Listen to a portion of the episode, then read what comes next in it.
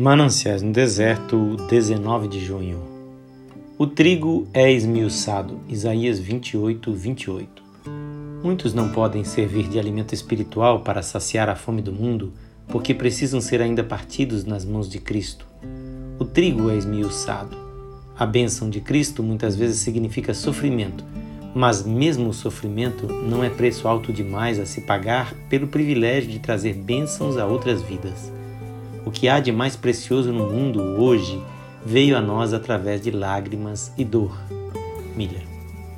Deus me tornou em pão para os seus eleitos, e se for necessário que o pão seja moído nos dentes do leão para alimentar os seus filhos, bendito seja o nome do Senhor, disse o mártir Inácio.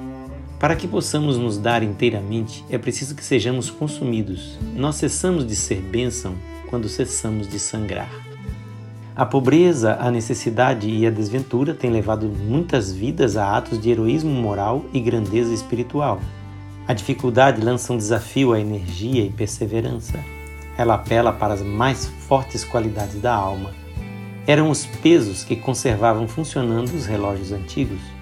Muitos pés de vento têm sido utilizados para levar embarcações ao porto. Deus envia as dificuldades como um incentivo à fé e à ação. Os mais ilustres homens da Bíblia foram esmiuçados, trilhados, moídos e transformados em pão para o faminto. Abraão é conhecido pelo título de pai da fé ou pai dos que creem. Isso porque ele obteve o primeiro lugar na escola da aflição e da obediência.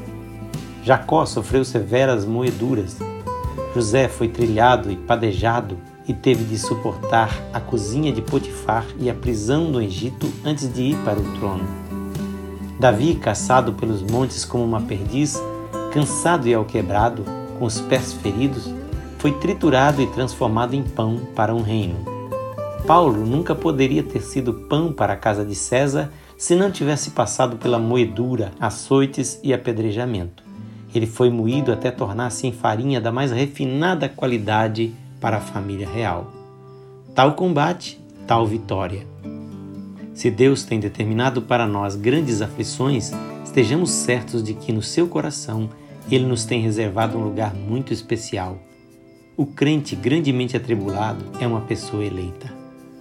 Que Jesus te abençoe.